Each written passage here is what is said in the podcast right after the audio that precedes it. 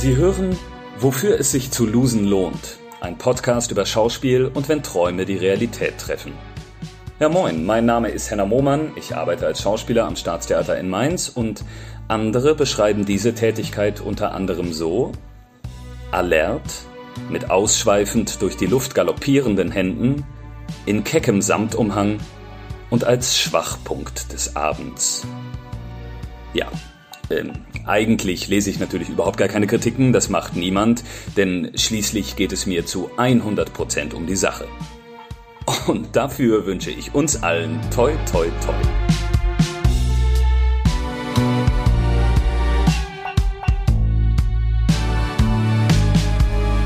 Herzlich willkommen zu unserem Podcast, wofür es sich zu losen lohnt. Der Podcast von zwei Schauspielenden. Mein Name ist Johannes Lange. Mein Name ist Lisa Jobt. Und heute haben wir uns ein ganz besonderes Thema vorgenommen, Oh vor Gott. dem wir auch ein bisschen Bammel haben. äh, darüber gleich mehr. Es gibt nämlich eine dramaturgische Fortführung, die mich total interessiert, weil ähm, wir über Träume gesprochen haben, Ja. vor zwei, äh, die vorletzte Folge. Und das Thema, was wir heute angehen werden, hat ähm, sehr stark damit zu tun und ähm, auf eine sehr äh, einzigartige Art und Weise, denn er ist der für uns beide, für mich und Lisa, ist äh, der Ort, an dem wir heute reisen werden, der Beginn aller Träumerei. Und ähm, oder wenn nicht auch unsere größte Träumerei einmal gewesen, denn heute sprechen wir über was, Lisa? Schauspielschule. Ja, Die Zeit der Schauspielschule. Boah, also Johannes, sehr gute Einleitung. Es ist nämlich so, dass ich schon schweißnasse Hände habe. Ich kokettiere nicht. Sie sind wirklich gerade schweißig geworden, weil ich habe mich noch nie so gut auf eine Folge vorbereitet wie ähm, jetzt durch äh, auch zum Thema Schauspielschule, weil in meiner Erinnerung das wie so ein buntes, verrücktes, wirres, ungreifbares Ding ist. Frag mich, wie lange war es denn an der Schauspielschule? Mein Gefühl hätte auch sieben Jahre sein können. Ähm, de facto waren es aber nur vier, wobei man aber wirklich gar nicht vier Jahre dann dort gelebt hat. Also Ne, ich musste jetzt erstmal, ähm, ich habe mit fünf äh, KollegInnen telefoniert und habe richtig äh, mit jedem fast eine Stunde gesprochen äh, mit der Fragestellung, wie erinnerst du eigentlich die Zeit an der Schauspielschule, um so eine Chronologie auch herzustellen. Und das hat unheimlich gut getan, weil mir das Thema mega unangenehm ist. Ich weiß nicht warum. Dir ist es auch unangenehm. Mm, Und das war eigentlich toll, da jetzt äh, hinzugucken. Warum das Ja. unangenehm ist, glaube ich, habe ich auch eine Antwort drauf. Uh, ja, da bin ich auch ähm, sehr gespannt drauf. Ja, für mich war das auch eine sehr, ich habe äh, mich äh, innerlicher äh, äh, recherchiert für die jetzige Folge und tatsächlich gewagt. Ich bin so durch Fotos ähm, ges gesappt und habe auf einer Festplatte tatsächlich ähm, recht viele Szenenstudien drauf. Ach du Scheiße, das ist ja furchtbar, Johannes. Hast du die geguckt? Ich habe einige mir angeschaut, auch jetzt äh, von äh, Kolleginnen und ähm, von, äh, von mir natürlich auch, weil mich auch tatsächlich die Frage interessiert hat, wie ich mich so als Spieler ähm, entwickelt habe oder was ich von mir als Spieler halte. Wow. Nach, ich glaube, ich bin heute, also für uns ist es ja ein interessantes Jubiläum. Ich habe vor zehn Jahren angefangen, relativ genau um die Zeit. Ich habe vor zehn Jahren absolviert. cool, ne? Ich habe zehnjähriges Schauspielschule-Absolventen, Diplom, zehn Jahre Diplom im Prinzip. Ja. Ja, und ich habe zehn Jahre äh, die Schauspielschulen-Debüt anfangs Zeit. Preis. Wie fandst du dich denn? ja. Ich äh, fand mich gar nicht so schlecht, weil, ähm, oh ja, das ist eine gute Frage. Ich fand mich tatsächlich, ich habe das, ähm, ich, ich habe das ertragen. Ich habe das tatsächlich ertragen, weil äh, eine sehr lange Zeit scheinbar zurückliegt. Also ich habe mich auch gar nicht mehr richtig wiedererkannt, muss ich sagen. Und deswegen konnte ich es mir ganz gut anschauen. Und ich fand mich äh, nicht schlecht, weil ich mich erinnert habe an mein damaliges Selbstvertrauen, was ich auf der Schauspielschule hatte, schön. was sehr ausgeprägt war, mitunter auch eine gewisse Arroganz äh, zum äh, ja auch mit entwickelt hat, auf die ich dann nicht so stolz bin. Aber ähm, ich hatte, was ich auch mal in einer Folge gesagt hatte, ich dachte, ich kann alles spielen. Und, äh, und wollte auch immer alles spielen und meine innere Fantasie zu allen Spielaufträgen waren auch immer zu groß. Aber ich wollte da irgendwie auch immer hin. Also an das Ende der großen ähm, inneren Fantasien. Und das äh, ist mir irgendwie abhanden gekommen oder ich bin da äh, konformer geworden, mhm. industriekonformer kann man mhm, sagen. Mhm. Und auf der Schauspielschule war das, ja, man dachte halt, wann ist der neue Lars Eidinger, der geile Ficker, mhm. irgendwie, naja, es ist jetzt nicht so richtig gut beschrieben. Lars Eidinger war jetzt wirklich. Doch, das ist sehr gut beschrieben, ist doch egal. Jede Generation hat ja ihr, äh, ihr so, so ein Role Model, wo man denkt, ich bin so ein richtiger Free Jazzer auf der Bühne. Es gab, um es abzuschließen, den Gedanken, es gab kein, ähm, es gab keine Grenze. Es gab hm, nicht ein Begreifen von, nee, ich, ähm, ich mache dann, also ich komme jetzt nicht da in das große Haus und ich spiele nicht die geilen großen Hauptrollen in abgefahrenen, krassen künstlerischen Setzungen. Ich mache jetzt, äh, ich mache jetzt in Münster ein Kinder- und Jugendstück und das ist auch was ich tun sollte und so. Ich, ich man war ja, ich, also ich war grenzenlos mit meiner inneren Fantasie ausgestattet. Ich kann alles spielen und der Beste werden. Geil. Mhm. Geil, das ist auch ein schönes Gefühl, das kann, kann ich gut nachvollziehen. Total. Und das ist, äh, das war interessant, sich damit zu beschäftigen wieder. mm, verstehe. Also das finde ich sehr respektierlich, das sagt man das so, dass du dir das, dich das getraut hast, dich anzugucken, dein, in dein altes Ich, ähm, weil mir ist das immer unangenehm und es gibt auch äh, KollegInnen, mit denen ich jetzt gesprochen habe, die gesagt haben, dass sie damals anders waren also mhm. das war noch ein anderer Mensch, sowohl mhm. ungeformter, naiver, aber auch, aber auch ähm, nicht nur zum Positiven. Also es mhm. gibt so ein vor der Schauspielschule und nach der Schauspielschule bei manchen, ne? Bei manchen. Mhm. Ich habe das so grob, grob, ja. Achso, ich wollte dich fragen. Erzähl mal, wie kamst du darauf, die Leute anzurufen dahingehend? Das ist ja auch interessant, weil das hat, war ja auch ein Reflex von dir, das zu tun. Mhm. Und äh, wo kam der her, dass du da so auf diese Recherche gegangen bist? Ich habe einen sehr guten Klassenverbund. Ich habe meine Klasse sehr äh, lieb gehabt und wir haben sehr also, was heißt lieb gehabt? Sie ist auch merkwürdig. Man ist jetzt nicht so, dass man sich wirklich wie in einer Clique fühlt. Das gab es erst äh, am Schluss für mich, aber es, äh, wir haben sehr früh gelernt, die Heterogenität schätzen zu lernen, aus denen die Gruppe bestand. Vielleicht für die, die sich nicht so viel unter Schauspielschule vorstellen können oder weil ich vielleicht auch ein bisschen eine andere Geschichte zu erzählen habe als du, Johannes, denn ich war in Leipzig auf der Hochschule und ähm, würde sagen, ich habe so eine kleine Einteilung gemacht, die ich dir kurz mal vorstellen möchte. Mhm. Ja, bevor, also äh, genau. Und äh, wenn ich dann anfange darüber zu erzählen, dann versteht man vielleicht auch, wie das kommt, dass ich so, ja, meine Kolleginnen anrufe. Das war mir einfach auch eine schöne Gedächtnisstütze. Und ich kann aber auch sagen, das mussten zehn Jahre dazwischen liegen, damit man an diese Zeit, also ich musste da Zeit und Luft zwischen haben, um da diese Büchse der Pandora hätte sie ja sein können, aufzumachen. Mm, es gibt diese Zeit vor bevor man sich bewirbt. Wo viele nicht wissen, was ist eine Schauspielschule? Ach, Schauspiel kann man studieren. Wie kommt man auf eine Schauspielschule? Es gibt die Zeit, wo man dann sich bewirbt, wo man diese Vorsprechtour hat. Ich selber war 13 Mal Vorsprechen innerhalb von drei Jahren. Äh, habe davor eine private Schauspielschule besucht, habe die abgebrochen und dann für das gleiche, also für das Geld mit ein paar Freundinnen mir zusammen ein Mentorensystem quasi aufgebaut und eine selbstorganisierte Schauspielausbildung gemacht. Und dann bin ich erst äh, genommen worden in Leipzig. Und zwar als siebte von sechs Frauen. Ja, Erzähle ich mhm. vielleicht später noch was zu. Ähm, und dann gibt es den Beginn des Studiums.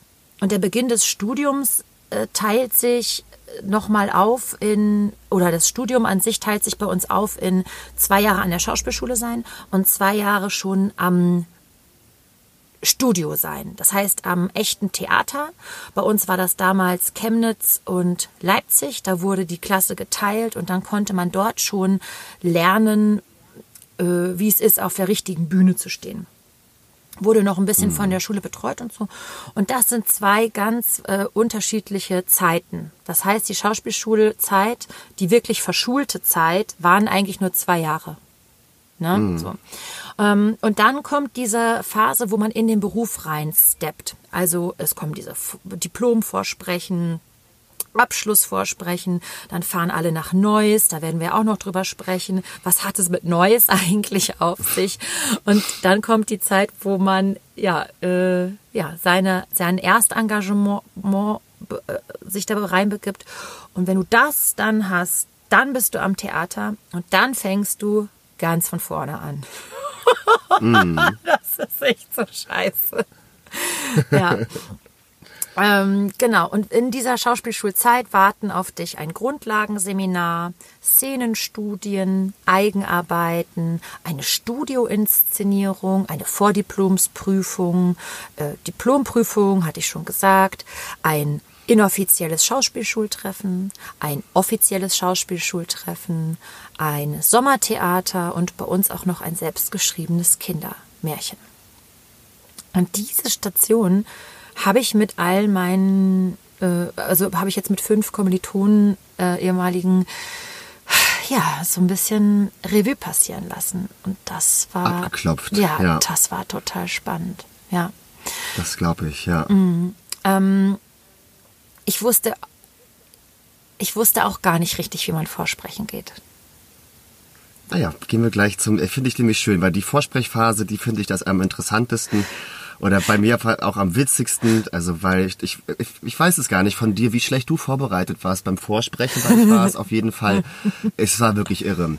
Ich habe äh, weniger vorgesprochen, weil ich ein großer, dünner Mann war. Mhm. Nein, ich weiß es nicht, ich habe mhm. sechsmal vorgesprochen. Ähm, ich glaube, beim, ja, beim sechsten Mal wurde ich dann genommen tatsächlich. Ähm, aber da habe ich großes Glück gehabt, weil ich hätte auch ich hätte es auch verdient, 35 Mal vorzusprechen, so wie ich teilweise vorgesprochen habe.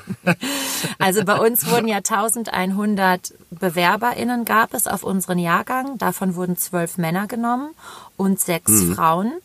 Und das heißt, dass die Frauen es viermal so schwer hatten, einen Platz zu bekommen als die Männer, weil es bewerben sich auch mehr Frauen. Es haben sich 400 Männer beworben und 700 Frauen. Mhm. So.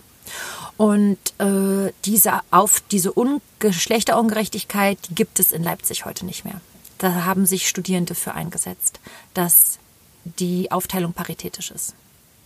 Das ist jetzt fast in allen Schulen mittlerweile so, Echt? ne? oder? Geil. Ist, ja, ich, also was ich höre, ist es sehr, also das ist immer vielleicht jetzt, ja, es werden vielleicht einige Hörer da widersprechen, aber so was ich, zumindest ist die Entwicklung fortschreitend dahingehend. Mhm, mhm. äh, es ist ja auch total, also was gerade beim Vorsprechen, wenn wir da jetzt ein bisschen drüber sprechen gleich, aber es ist ja total irre, was einem damals ja auch nicht aufgefallen ist. Die Frauen haben bitte in einer, äh, äh, in einer Rockrolle zu kommen, mhm. ne, dass man mhm. ein, eine eine Figur, eine Szene in einem Rock spielen muss. Und mit hohen Schuhen. Als, äh, und mit hohen Schuhen als Vorgabe. Ja das ist schon. Heftig Yesterday. Das ist schon heftig Yesterday. Und das gibt's wohl immer noch. Also es ist wohl noch in einigen Prüfungsstatuten steckt wohl die Rolle mit Rock und hohen Schuhen immer noch drin, aber es lässt sich ja eigentlich nicht mehr lange aufrechterhalten. Nee, also das nee, ist ja dann nicht. auch irgendwann wird das ja durchaus rufschädigend Ja. und irgendein Dekan sollte da interessiert sein, das äh, ähm, schleunigst zu ändern. Ja, absolut. Aber erzähl mal, wie schlecht war denn dein Vorsprechen? Ähm, wir können, ey, das Thema ist so groß, ne? Wir machen ja eine Doppelfolge, Johannes, ne? Ich würde Ja, sagen, ja, ja. wir gehen heute bis zum Beginn des Studiums, bis zur Aufnahme und in der nächsten Folge machen wir dann den Rest bis zum, ähm, vor äh, bis zum Diplom. Da habe ich auch noch eine richtig schöne Geschichte zum Vorsprechen in, in Neuss parat. Meine Vorsprechen, ähm, Gott, oh Gott, oh Gott, oh Gott.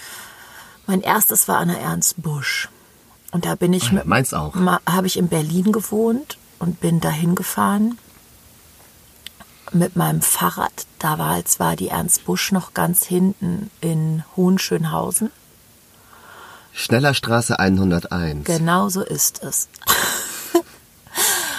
und dann habe ich von René Polish ein, ein Text vorgesprochen und zwar aus dem Stück Sex nach My West. Äh, eigentlich hatte ich heute keinen Bock auf Sex, aber dann kam dieser Kunde und der Kunde, der hatte so eine Feder dabei und diese Feder, die wollte ich unbedingt haben. Und ich wusste nicht, wie man diesen, das sind ja Textflächen, die Polish mm. mit den äh, also Schauspielenden produziert im Prozess. Das war ja auch immer so ein bisschen sexy und so. Alle sahen auch immer so ein bisschen sexy aus. Und dann wollte ich auch so sexy sein. Ich hatte vorher viel so Stückentwicklung in der freien Szene in Bielefeld gemacht. Sexy sah man da nicht aus, äh, so. Und ähm, dann war ich an der Busch und es herrschte ja auch irgendwie der Satz, die sehen dein Talent. Und ich war auch überzeugt, ich habe Talent, die sehen das schon. Und dann habe ich mich auf den Stuhl gestellt und diese Sätze so fragmentiert und immer meinen Körper anders bewegt, also auch wirklich bescheuert. Und ähm, das habe ich vorgesprochen und Elektra von Hugo von Hoffmannsthal. Ähm, das habe ich, glaube ich, auch ganz gut gespielt alle in unserer Prüfungskommission, also die ganze Runde von Prüflingen, die geprüft wurde, äh, ist nicht weitergekommen. Und, und die Dozenten haben gesagt, es gibt auch noch andere schöne Berufe. Und wenn Sie unbedingt Theater spielen wollen, dann gucken Sie doch nach Laienkursen. Und wenn Sie unbedingt am Theater arbeiten wollen, gibt es noch andere schöne Berufe am Theater. Und das hat mir so wehgetan. Ich habe mich aufs Fahrrad gesetzt und war so verletzt und ich habe geweint, geweint, geweint. Ich habe die ganze Fahrt von der Ernst Busch nach Friedrichshain, wo ich damals gewohnt habe, habe ich durchgeweint. Oh.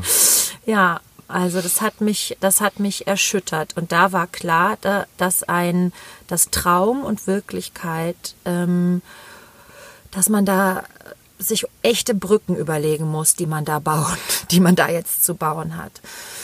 Mm.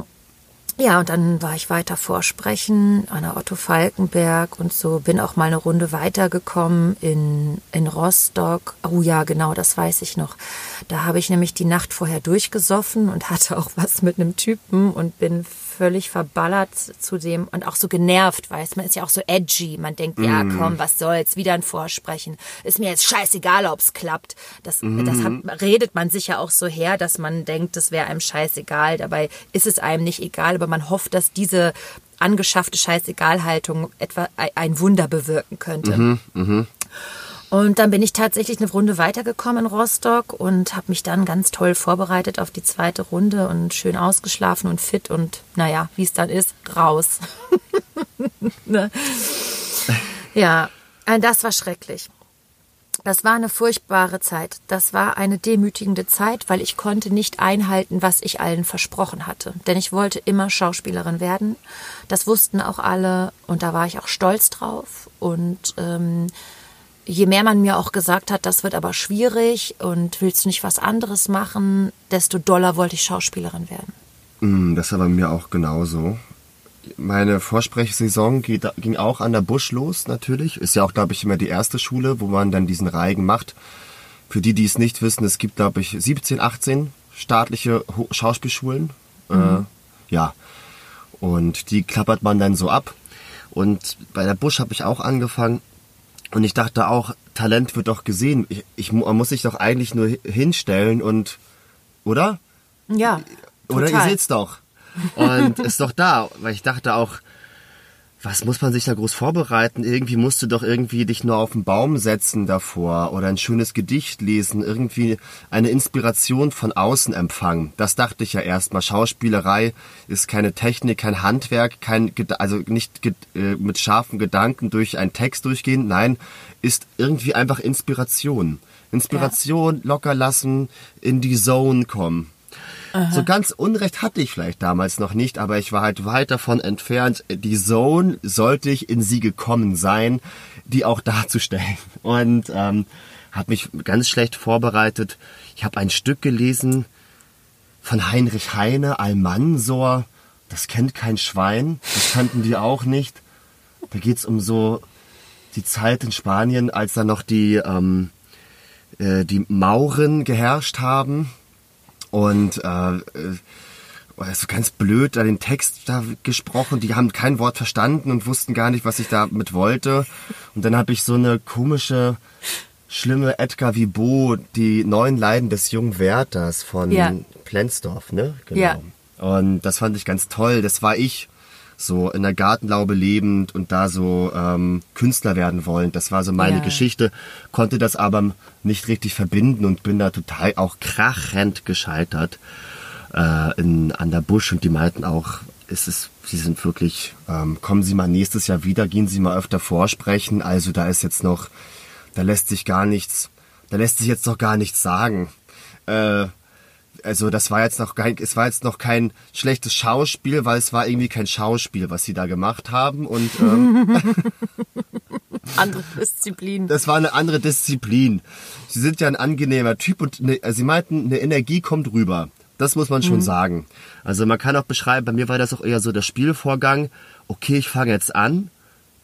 Und dann war es so ein Tilt, so eine Spielamnesie und ich wache nur auf und sehe dann mal in mehr oder weniger schockierte Gesichter. Das waren so meine, es war meine Spielerlebnisse. Ich hatte überhaupt keine Ahnung, wie Spielen geht. Ich habe es auch im Theater Jugendclub, muss ich sagen, habe ich es auch überhaupt nicht gelernt. Man hatte einfach nur, das war ja eher so ein großes Ferienlagererlebnis und da hat man so Aufgaben übernommen, aber zu lernen, wie man spielt oder das keine, kein Plan. Ähm, oder nur mit so glücklichen Momenten, dass es einem mal gelungen ist, aber nicht zu wissen, wie man das herstellt. Und dann hat sich das so fortgesetzt. Ne? Also da ich bin, habe ich zu jedem Vorsprechen habe ich immer die die Texte alle weggeworfen, weil ich dachte immer neu, immer neu. Das ist geil. Bloß nicht an Sachen arbeiten, neu inspiriert werden. Ne? Bloß nicht. Äh, das, das hat nicht geklappt, muss wieder weggeworfen werden. Also fürchterlich. Naja. Dann, dann war ich auch, ir auch irgendwann so dreist, dass ich dann nach Frankfurt war. Ich, da habe ich schon in Heidelberg gewohnt, weil ich da meinen Zivildienst gemacht habe. Auch alles ewig. Ich war schon total verzweifelt, wusste gar nicht mehr, ich wusste nicht, wie man probt. Ich hatte keinen Probenraum. Ich war schon total, ich war schon richtig depressiv. Und war auch dann, ach scheiße, Frankfurt, ach ja, äh, ach Gott, man muss drei Rollen vorsprechen. Kacke, ich habe nur zwei. Dann habe ich noch im, im Zug eine geschrieben, Hanno Thiesbrummel. Ich weiß gar nicht mehr, wie die Autorin hieß, die ich mir gedacht habe. Hanno Thiesbrummel, der erste ostdeutsche Bauchtänzer. Und, ähm, und habe das dann auch eingetragen in der, in der Liste, welche Rollen man vorspielt. Hanno Thiesbrummel, der erste ostdeutsche Tänzer. Hab mir irgendeinen Dramatiker, Dramatikerin ausgedacht. Julia, Julia Billbaum oder so. Und, ähm, und musste das echt äh, performen. Und das war der große Charme-Moment, als ich dann mit einem Hanno Thiesbrummel und dann meine Bodywave gemacht habe und kein, den nicht gelehrten Text gar nicht wusste, was ich das machen sollte, das gemacht habe, die gucken mich alle total entgeistert an. What the fuck? Was tust du hier? Warum beraubst du uns die Zeit? Und dann ähm, bin ich da rausgeflogen und dann kam so ein Professor zu mir, Johannes, was machst du hier? Bist ja irgendwie ein interessanter Typ, kommst rein, man, du stellst dich vor, man denkt, hey, da erwartet man irgendwas jetzt und dann kommt das, das geht nicht. Du musst Rollen finden, die zu dir passen und dich gut vorbereiten. Du kannst so nicht an Schauspielschulen vorsprechen. Das machst du halt Ah, super. einmal. Cool, Ja. dass er dir das gesagt hat, ja. Ja, das war total nett. Und dann habe ich gesagt, okay, ich breche alles ab. Und bin dann nach Berlin gezogen und, äh, und habe nochmal dann ein halbes Jahr, also die ganze Runde einmal ausgesetzt und mich dann vorbereitet. Und dann ging es relativ schnell tatsächlich. Hast du dich ja. alleine vorbereitet? Ich habe ein oder zweimal meine Mitbewohnerin, mit die auch eine Schauspielerin ist, äh, drauf schauen lassen, aber hauptsächlich alleine. Das war eher so eine Abnahme. Das war jetzt nicht viel Proben, das war so ein, ah okay, mach aber mal so an der Stelle und ganz gut, aber geh mal da den Weg. Boah, jetzt fällt mir aber grad was ein. Ja, erzähl. Ich habe mich vorbereitet mit einem Gesangslehrer, der in der Abteilung Puppenspiel an der Busch unterrichtet hat. Bei dem habe ich Gesangsunterricht genommen. Der hat immer gesagt, so, und jetzt schön durch die Maske atmen. Ah, Dann musste man, also die Maske, damit war ist so eine Nasenregion, Nasen unter den Augenregion gemeint, wo eine Stimme und ein Atem sitzen muss und so. Und der hatte ein ganz kleines Studienzimmer in der Kastanienallee. Und da habe ich einmal in der Woche Gesangsunterricht genommen und dann habe ich dem da auch auf dem auf dem neben zwischen Klavier und auf dem Sofa quasi meine Rollen vorgesprochen. Total lustig. Es fällt mir jetzt erst auf. Ich, ich, weiß gar nicht, ob mir das peinlich war. Ich doch, das war mir mit Sicherheit auch peinlich.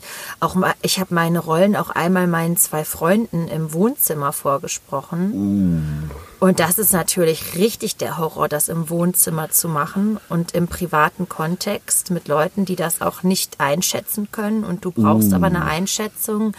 Das, äh, das habe ich übrigens von vielen gehört, dass die sich vorbereitet haben in ihrem Wohnzimmer. Das siehst du auch bei dem Film Die Spielwütigen, wo die im privaten Kontext ähm, Monologe üben. Das ist für mich kaum auszuhalten.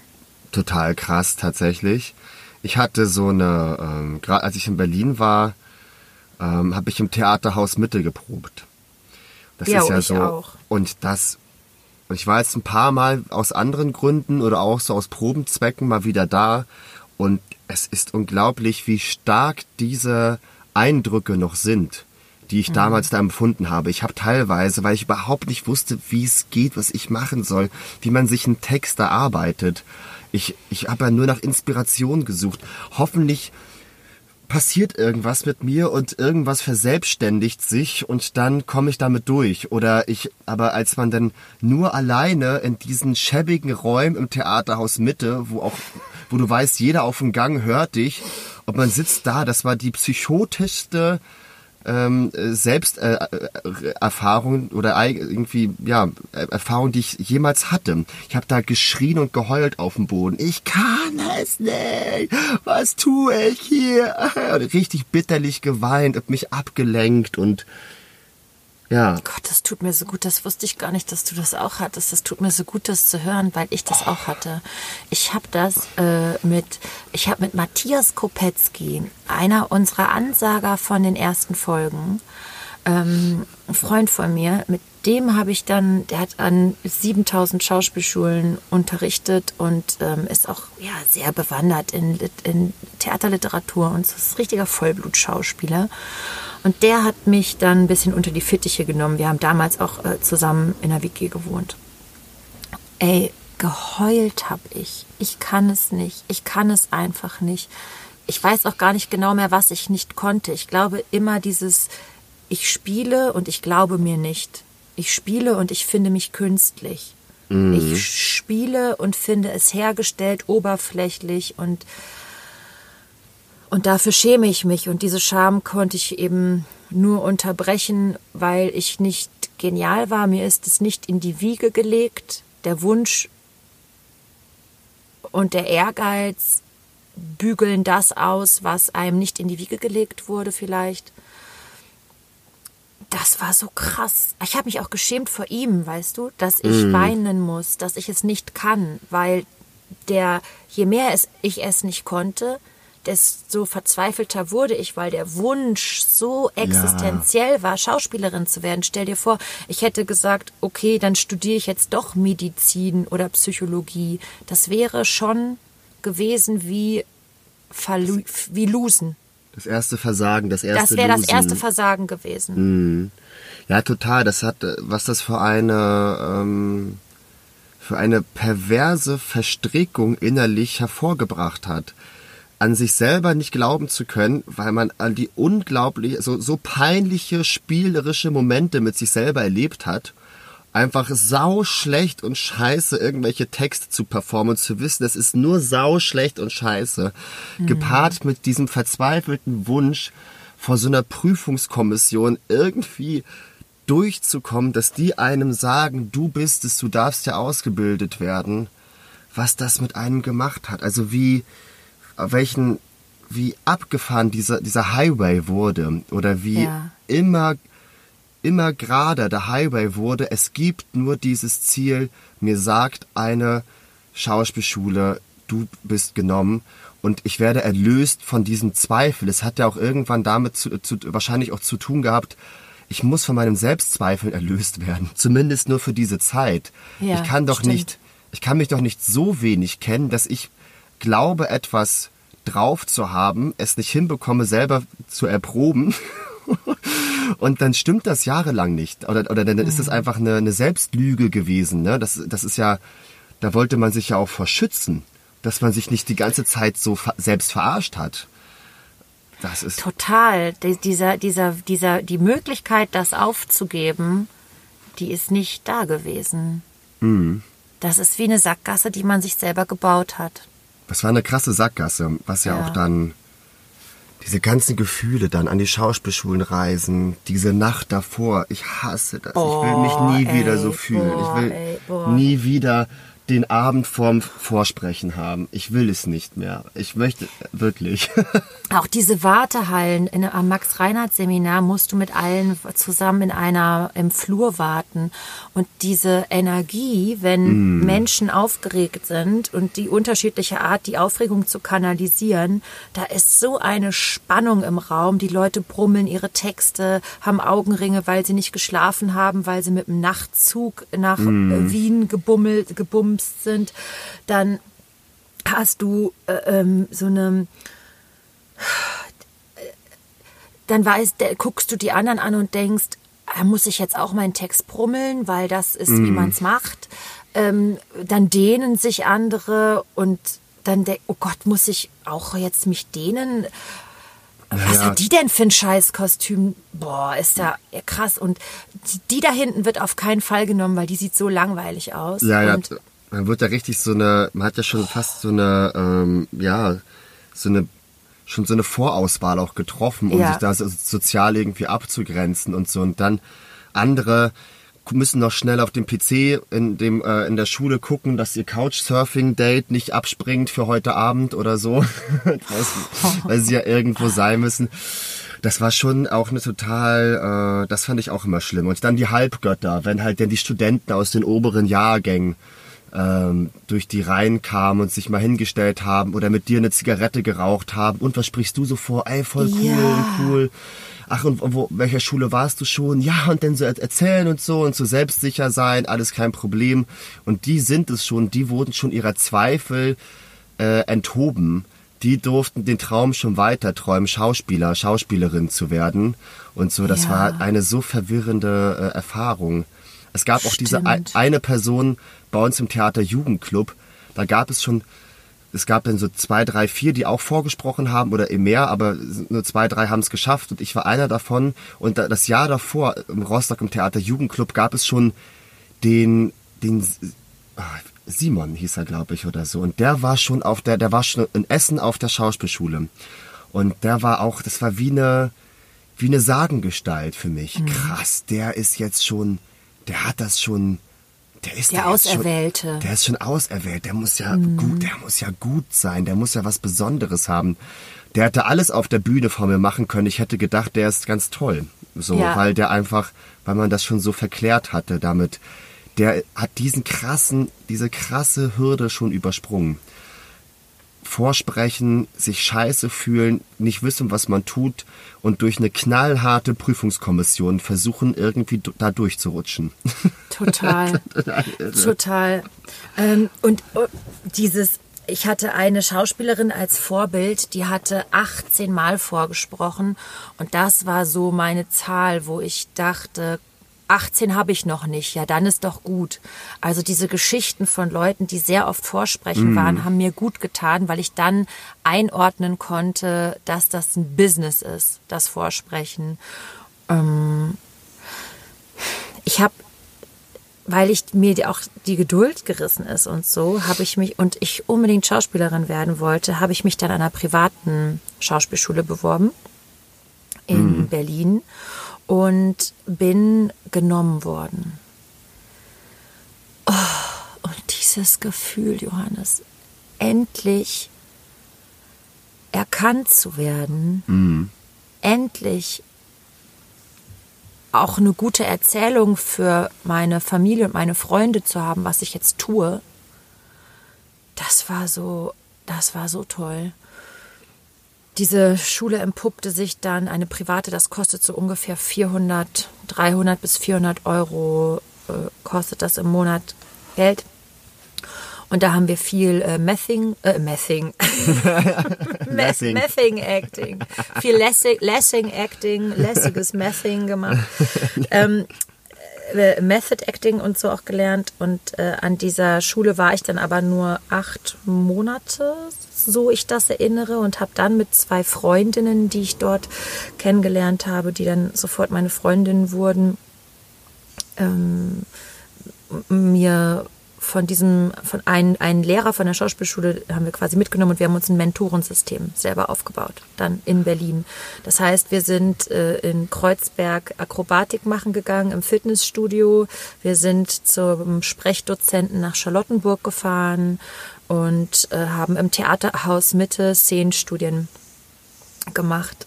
Ähm, ja, wir, das hieß dann Stu äh, Schauspielstudio Berlin, haben wir das, glaube ich, genannt und haben auch verschiedene Leute mit reingeholt, äh, damit wir eine größere Gruppe sind und die Unterrichte günstiger werden. So. Wahnsinn. Das finde ich Ja. total beeindruckend. Das finde ich echt total beeindruckend. Reichte deine Ausbildung nicht? Mach doch eine eigene. Ich bin nicht mal ansatzweise, wenn ich mal in der, also nicht mal, also entferntest in der Lage gewesen. Ja. Ja, das war eine intensive Zeit. Also das ist auf jeden Fall eine eigene Folge wert, was wir da so für Übungen gemacht haben und was für Erfahrungen man da gemacht hat. Was ich aber definitiv dort gelernt habe, ist, dass Gefühle, in die man geht, in der Vergangenheit und Töne, die aus Menschen herauskommen, wie starkes Weinen, Schluchzen, äh, ähm, hyperventilieren, dass die Finger so zu so sich so zusammenziehen, dass der Mund sich so zusammenzieht wie beim Hyperventilieren und so, dass man so steif wird.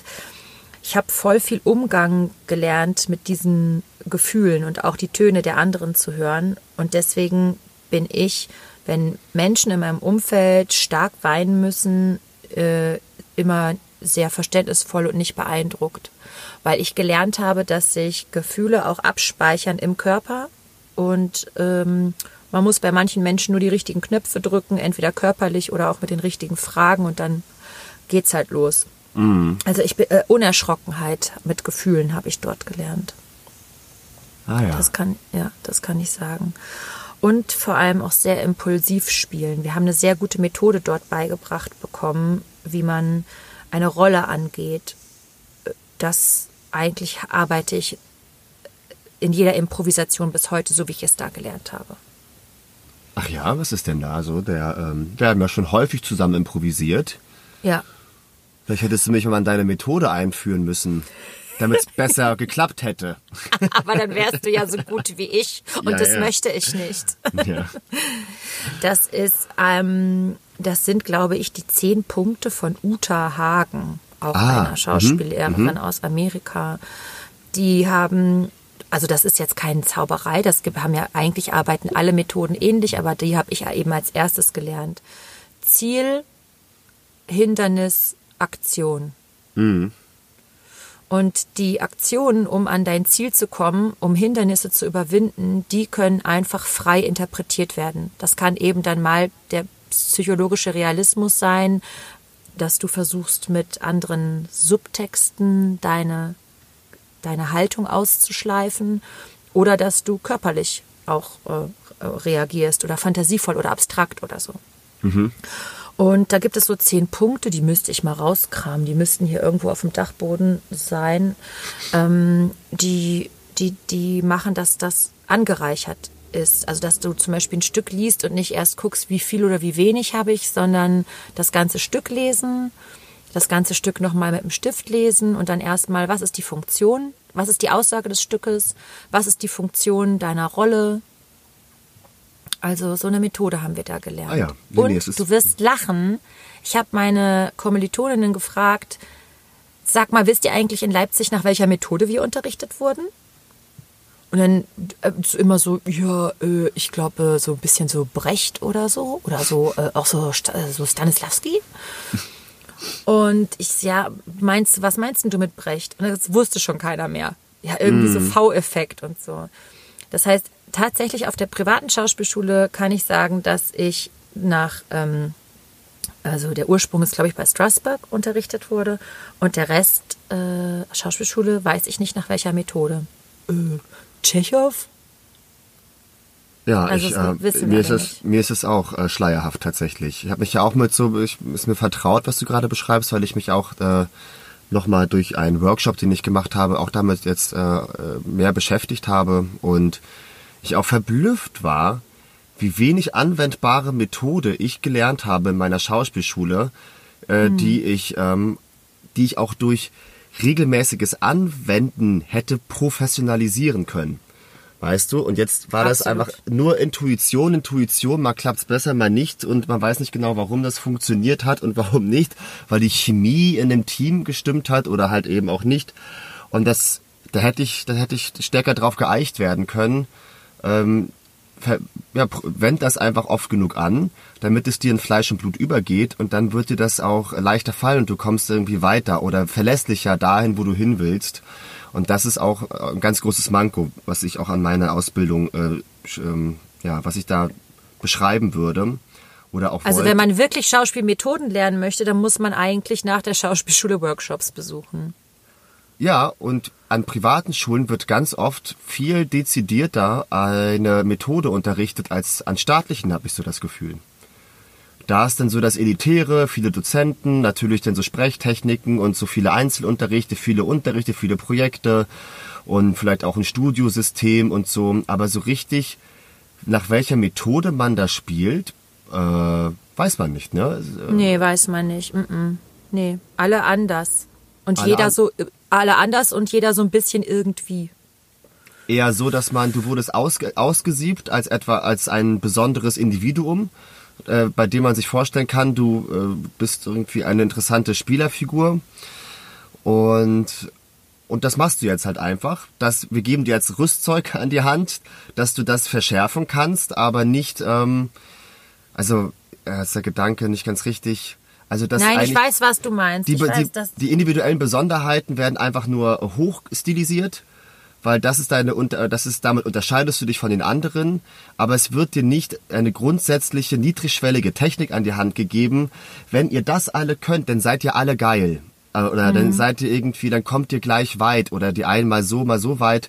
Es ist dann eher so, du bist, ja, da, da geht's schon los, dass man ähm, Glück haben muss, ob man, ähm, ob ein Talent ge äh, gefördert oder gesehen wird von anderen, aber dass man Ja. nicht so ähm, methodisch, du hast es schon gesagt. methodisch, ja, bei Null Ja. anfangen darf mit allen. Ne? Ja, ja, total.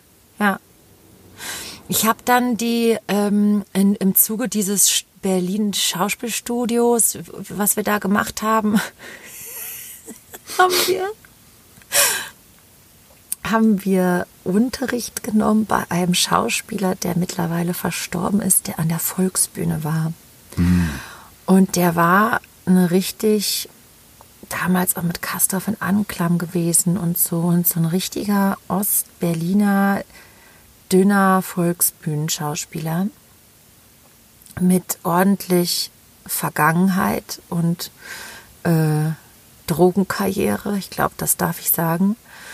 Ähm, und das, der hat uns bei sich zu Hause unterrichtet und hat da uns das auch das, also das Abstrakte, das derbe Spiel beigebracht. Und der hat meine Monologe so mit mir gearbeitet, dass ich dann an eine Schauspielschule kommen konnte. Also er und meine Mentorin, die haben mir beigebracht, wie das Format eines Monologs sein muss, damit man an die Schauspielschule geht.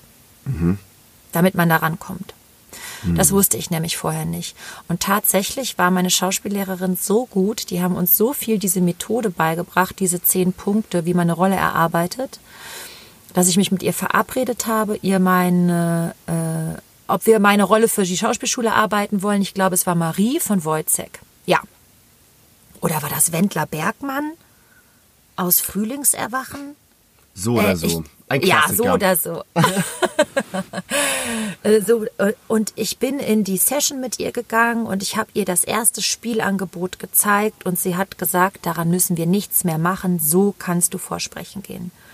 Das heißt, man konnte wirklich einen Erfolg sehen. Da war ich richtig stolz, Johannes. Das habe ich total vergessen. Das ist cool, dass wir darüber reden. Da war ich richtig tight und da wusste ich, ich hatte den Dreh raus.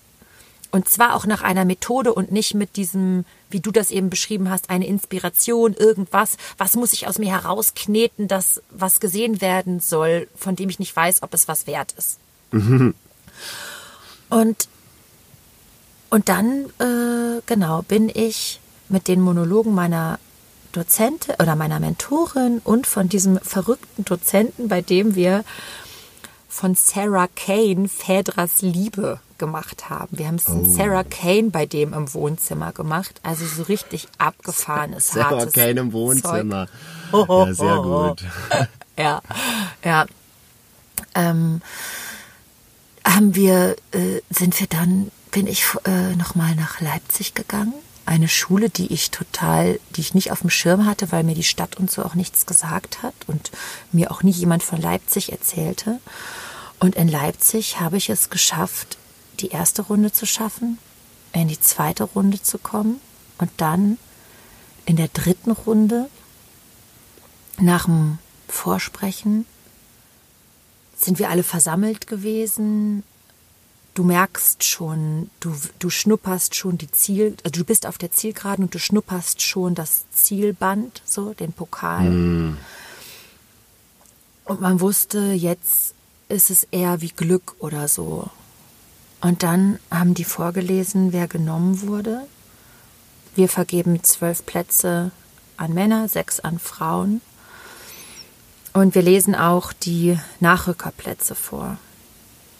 Und dann sind alle Plätze vorgelesen worden, alle Namen, alle Frauen, Platz sechs vergeben. Und dann kam mein Name, Nachrückerplatz eins. Oh, da wusste ich gar nicht, wie ich mich fühlen sollte. Wie soll man sich denn da fühlen? Boah, ich war so plötzlich so müde und so eine, ich war so genullt. Ich war ah. so, eine, ah. so eine Null. Ich hatte es geschafft, aber nicht geschafft. Aber war von den Nachrückern die Beste. Quasi. Ja. Das war so crazy, es war so scheiße und die anderen haben sich gefreut, dass sie genommen wurden und bei mir war es so eine Unentschieden. Das war ätzend. Und dann hatte mir ein Kommilitone, der genommen wurde, gesagt, ey, ey, weißt du was, Lisa? Ich finde dich so cool. Oh, ich würde so gern mit dir studieren. Ähm, komm, wir gehen noch ein Bier trinken. Und dann sind wir in Leipzig in Aldi im Bahnhof und haben uns ein Bier gekauft. Und dann sagt er, hier die eine, die aus der Schweiz, die hat auch schon Platz äh, in der Schweiz an der Schauspielschule. Vielleicht entscheidet die sich ja, dahin zu gehen. Und dann kannst du nachrücken. Boah, ey, das wär's ja. Das, das wagt man ja gar nicht zu träumen, dass, mm. dass ich dieses Glück bekomme. Und einen Tag im Sommer, mein verliebter, frischer Freund, den ich damals ganz frisch hatte, in den ich unsterblich verliebt war und er auch in mich, der hat in London gelebt. Wir hatten eine Fernbeziehung. Das heißt, jedes Treffen war nochmal extra viel Gold wert. Es war im Sommer, in meiner Altbauwohnung in Berlin waren die Flügeltüren auf, es war milde Luft. Er hatte einen Champagner mitgebracht, weil wir uns sehen. Wir hatten, waren gerade im Bett miteinander gewesen und es hat quasi das Telefon geklingelt und ich konnte dann natürlich nicht drangehen. Und dann stehe ich so nackt in meiner Berliner Wohnung und höre die Mailbox ab. Und eine Frau sagt, ja, herzlichen Glückwunsch, Aufnahmeverfahren, Leipzig. Äh, Eignungsprüfung. Und ich konnte das gar nicht, äh, ich konnte diese Sprache nicht verstehen, denn es war eine Hochschulsprache, die mir gar nichts gesagt hat. Ich wusste nicht, habe ich das jetzt bestanden, habe ich das bestanden? Habe ich die, ich glaube, ich habe die angerufen und dann hat die gesagt, ja, du bist nachgerückt. Du kannst Schauspiel studieren in Leipzig. Heile, heile, heile, heile, heile,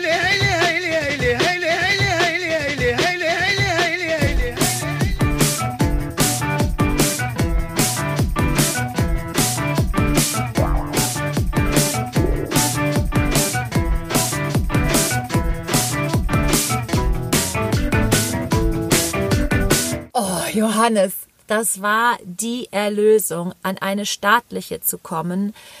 nicht mehr Geld bezahlen zu müssen für Unterrichte, nicht mehr diese Selbstorganisierung mit den ganzen Mühen, die das hat, aufrechterhalten. Äh, stolz wie Oscar und just an dem Abend hatte ich eine kleine Party organisiert in der Ankerklause. Äh, einfach so, weil ich so einen Salon etabliert hatte mit lass mal treffen und oder da wollte, dass das so ein Salon wird. und äh, dann waren wir in der Ankerklause und dann haben wir da zufälligerweise erstmal richtig gefeiert, ey. Und dieses Gefühl, Johannes, mm. dieses Erkanntwerden, dieses ähm, es kommt Kennst du diese Kirmesgreifer? Das sind so, da sind so Kuscheltiere drin und es kommt diese spitze Zange und zipfelt so einen kleinen Hasen am Öhrchen und zieht den raus und du und du und dann lässt er, glaube ich, diesen Hasen in so ein Loch fallen, damit er mhm. aus dem Automaten rauskommt. So. Das ist eine interessante Beschreibung, weil man davon immer davon ausgeht, man macht es eigentlich, weil man weiß, man wird nichts bekommen. Aber who knows, who knows, ja. Oh. Sehr schön beschrieben, das ist wirklich gut, wirklich gut. Boah. Ja, ja. Der nächste Folge kann ich ja meinen Moment beschreiben. Nein, du sollst es jetzt beschreiben. Jetzt, wir, es, wir müssen ja unsere Folge, wir, wir schaffen das bestimmt nicht mehr jetzt heute noch weiter ins Grundlagenseminar einzutauchen. Ach so, wir stimmt. Sind ja, nur bei schließen wir, schließen wir äh, die Folge mit meiner Beschreibung ab. Das ist doch oh, ganz gut. Bitte.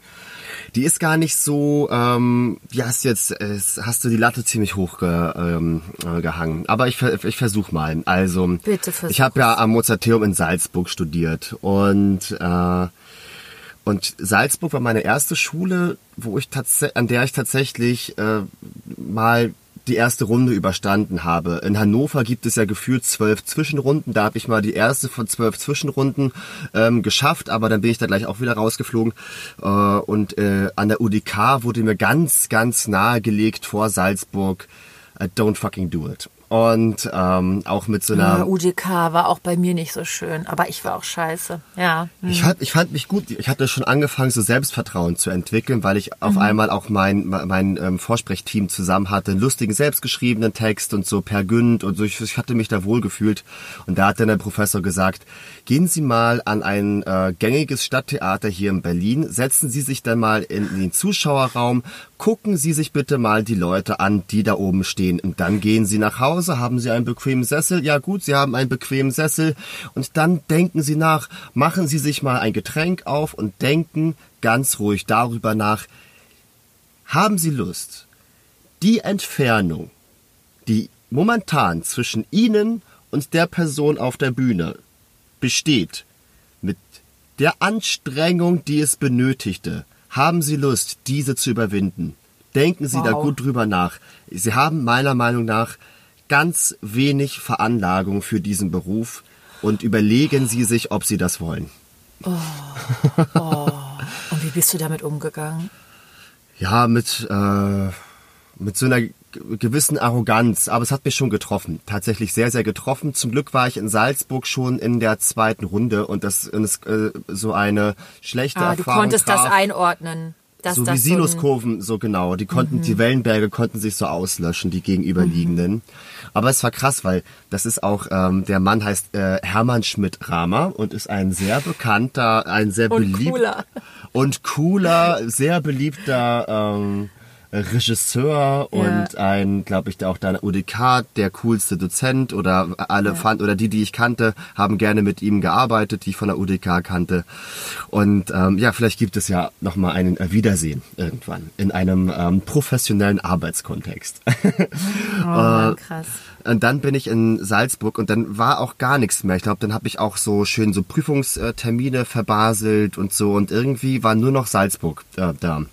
Und es war eh krass, Salzburg, das war schon ein langer Weg immer nach Österreich runter und ein Hoch auf Lidl-Tickets. Ohne Lidl-Tickets hätte ich die Schauspiel die Vorsprechzeit nicht überstanden.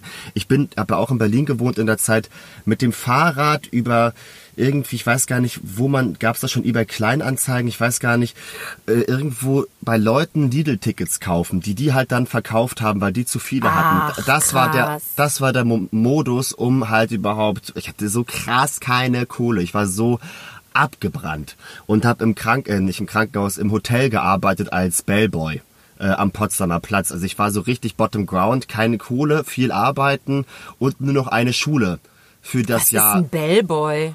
Bellboy ist jemand, der dich fragt, ob er äh, dein, äh, dein Gepäck tragen kann. Ah, okay. So, aber ohne die, eine Frage, fragen alle mit der Mütze, nein, ohne die Mütze. Äh, war, war nicht so, war nicht mit diesem schönen Ich Hut. habe mir dich auch sofort in so einem richtig geilen Anzug vorgestellt. mit dem in so mit so einem schönen. Livret und so. Nein, nein, nein, es war, ähm, es sah schrecklich aus, weil man sich auch jeden Tag frisch rasieren musste und dann darauf haben die echt geachtet. Und dann musste ich jeden Tag über meine Rasurpickel immer wieder drüber rasieren und ich sah fürchterlich aus. Ich war Ich finde auch frisch rasiert steht keinem Mann, also fast Ja. keinem. Und ich hatte ja. dazu noch so richtig geilen Ausschlag. Also wie gesagt, ich war nicht in der besten Situation. Ich hatte keine Kohle und ich hatte nur noch die eine Schule. Und dann war der Druck natürlich irre groß, dass man da hin und dann lief es aber ähm, irgendwie habe ich gemerkt, dass ich, dass ich nicht Fans, aber es gab äh, irgendwie ein, ein Interesse äh, hatte sich schon so rausentwickelt. Auch gerade mein dann äh, mein ähm, späterer Mentor hat das in so eins, zwei ähm, Runden oder wenn man so die Abschlusskritik bekommen hat, dass man halt einmal weiter ist, schon gesagt, wie erfreulich das ist, dass ich hier vorspreche und so. Also es war schon, es wurde mir schon so schmackhaft gemacht, dass ich irgendwie anscheinend gute Chancen hatte und wollte das natürlich ausnutzen und war so irre motiviert. Und dann gab's die große Improvisationsrunde und das war irre. Da musste man dann mit irgendeinem improvisieren. Jeder hat ein Geheimnis gesagt bekommen und dann musstest du halt so Open-End improvisieren mit dieser fremden Person, auch ein Vorsprecherling. Und das war ein Freak. Ich hatte einen richtigen Freak. Das war so ein durchgeknallter Hobbyzauberer, der irgendwie, der schon berühmt war an anderen Schauspielschulen, dass der es immer wieder versucht und dass der gar nicht geht. Irgendwie kam der in Salzburg, war das erste Mal. Die Leute dachten, ey, interessanter Typ, kam dann in die späteren Runden und dann, um dann zu sehen, dass der Typ halt irgendwie ein Problem hat. Und den hab ich abbekommen und dachte halt, Ei, und, ei, und dann ei. ist die Improvisation, ich habe kein einziges Wort gesagt, weil der hat so durchgestartet, hat irgendwie sich so verrückte Sachen ausgedacht und ich dachte, und das war aber ist so eher schief gegangen. Und ich dachte, jetzt bin ich raus. Bin wirklich raus, raus, raus, raus, raus. Und das ist jetzt, das kann man nur verkackt, denn ich habe gar nichts gesagt. Mir wurde es aber zum Vorteil ausgelegt, dann später, als ich dann in die Endrunde kam, dass ich ähm, bescheiden da saß, nichts gesagt habe und den Kollegen hab machen lassen und nicht darum Ach. gekämpft habe, jetzt äh, vorzukommen. Und ich dachte nur, und ich saß da auf dem Stuhl, scheiße, das war's. Das war's. Dann hört die Improvisation auf. Äh, auf. Kann mal jemand, kann mal jemand bitte, bitte sagen und das reicht, weil ich halte es nicht mehr aus. Ich, äh, ich halte den Moment nicht mehr aus, von dem ich glaubte, hier hört's jetzt auf. Ne? Oh Gott. Ja, und, ähm, und dann kam er in die Endrunde und dann hieß es aber bei uns, wir rufen euch an, tatsächlich. Wir rufen euch an und äh, du bist, ähm, du bist weiter, aber du bist, du bist im Sack, also du bist ähm, ähm, nicht im Sack, du bist äh, im Gefäß, im Krug. Ich weiß nicht, wie die das da genannt haben. Es kam dann so von zehn, glaube ich, so 20, 20 Leuten wurde gesagt, ihr seid, ähm, ihr seid cool. Ähm, es, ihr könntet das werden, aber wir rufen euch in zwei Wochen an. Das war so die Ansage. Und dann ist man eigentlich auch gewonnen, wieder zurückgefahren und musste jetzt zwei Wochen lang auf diesen vermaledeiten Anruf warten.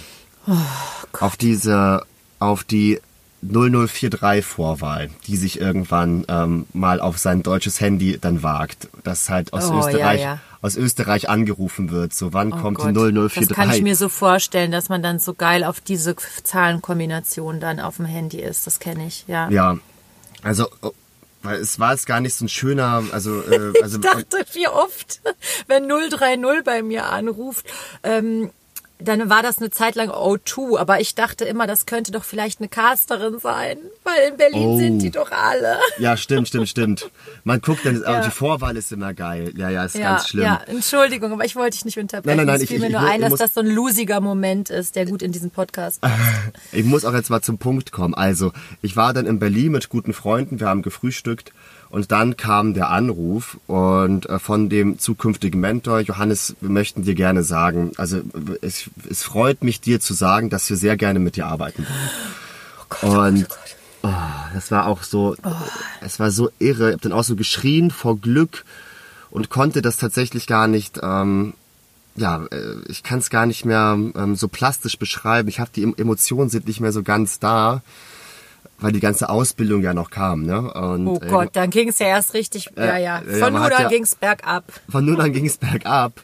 Aber es war toll, dieses Gefühl, endlich bewegt sich etwas. Endlich gibt es eine Fügung, äh, eine unglaublich beschissene Phase der Ratlosigkeit, der gefühlten Zukunftslosigkeit, der seine El der Zeit, seine Eltern zu beschwichtigen, die das wahnsinnig fanden, dass ich Schauspieler werden möchte. Die haben mich Ja. wirklich, glaube ich, für geisteskrank gehalten denen zu sagen, es hat geklappt und so. Da hat selbst meine Mutter auch vor, äh, vor Glück geweint und selbst mein, mein konservativer Vater ähm, hatte auch dann äh, Worte des Respekts dafür und so. Das ist scheinbar so einen bescheuerten Weg zu gehen, der irgendwie keinen sichtbaren Erfolg verspricht oder möglichen Erfolg verspricht, aber scheinbar gehst du da durch. Weil die haben so dieses elitäre Auswahlsystem und so, das haben die schon verstanden. Ne? Da bewerben sich ganz viele, es bekommen ganz wenige und deswegen war das für die auch so klar, klar wirst du da nicht genommen. Ne? Ist ja klar, dass du da nicht genommen werden kannst und so mach dir nichts draus, überleg dir eher, was du halt danach machst, was du Richtiges machst.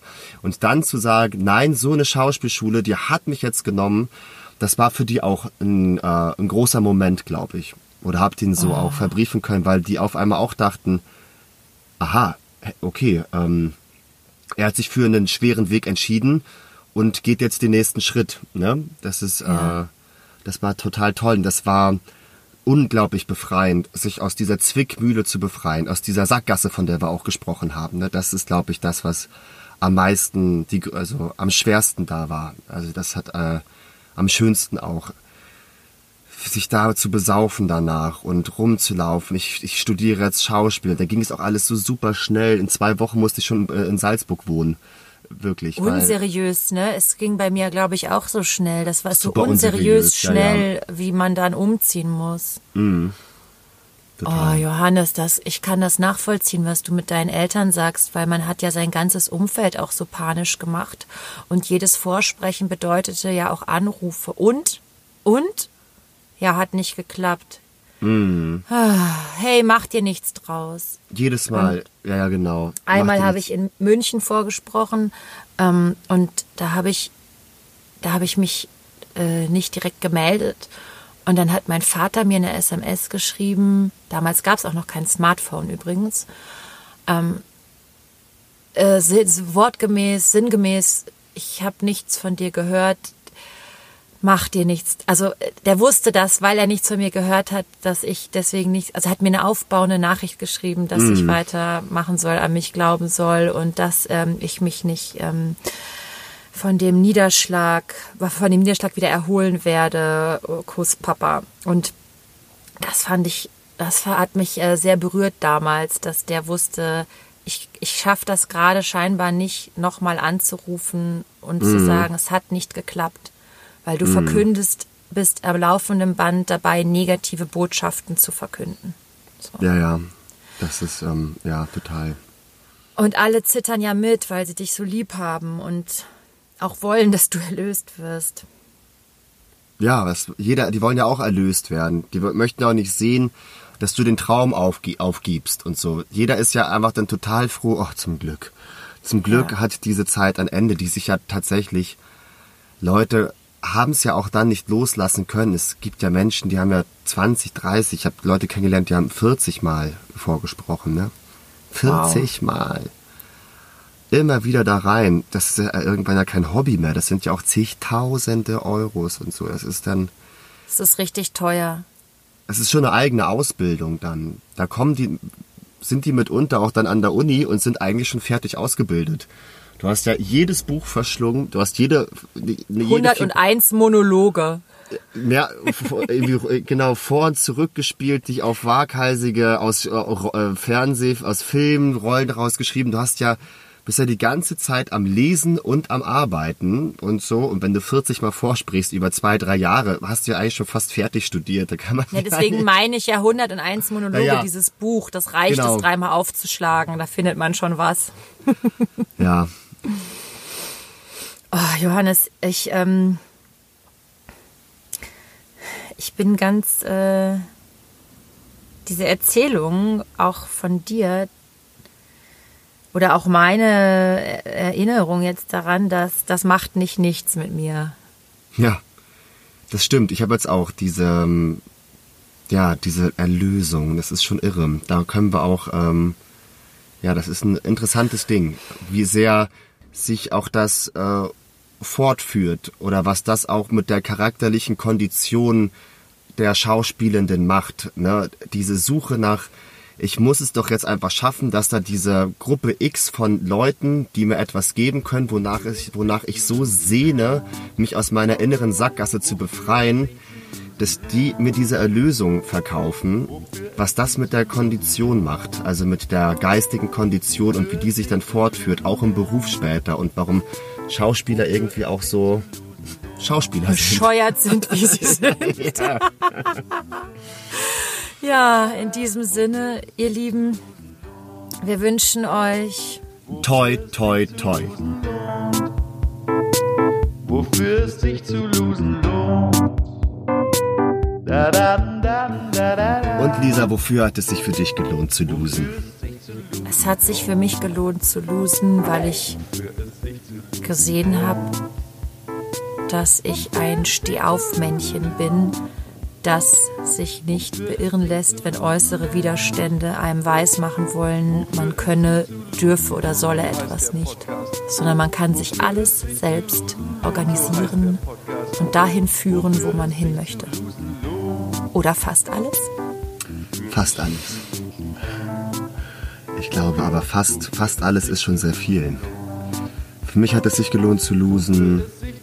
Hm, jetzt auch mal ähm, wieder eine die Professionalität über diesen Beruf nachzudenken und die Berufung hat mich emotional auch sehr erkalten lassen. Und sich jetzt an die wahrscheinlich emotionalsten Orte und Begebenheiten zurückzuerinnern und da gemeinsam drüber zu sprechen, das lockert mich irgendwie gerade ähm, so auf oder ermutigt mich auch wieder mehr zu träumen oder ähm, mehr zu wollen. Von sich und vielleicht von dem Beruf.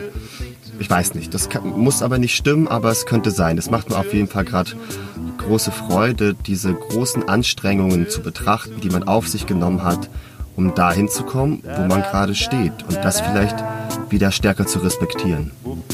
Schön. Na, vielleicht wird es ja doch nicht eine Doppelfolge, sondern ein Triple. Ja. Tschüss. Wofür es sich zu losen lohnt, wie heißt der Podcast? Wofür es sich zu losen lohnt, so heißt der Podcast. Wofür es sich zu losen lohnt. Wofür es sich zu losen lohnt. Wofür es sich zu losen lohnt wofür es sich zu losen lohnt. Wofür es sich zu losen lohnt. Wofür es sich zu losen lohnt. Da, da, da. Wofür es sich zu losen lohnt. Wofür es sich zu losen lohnt.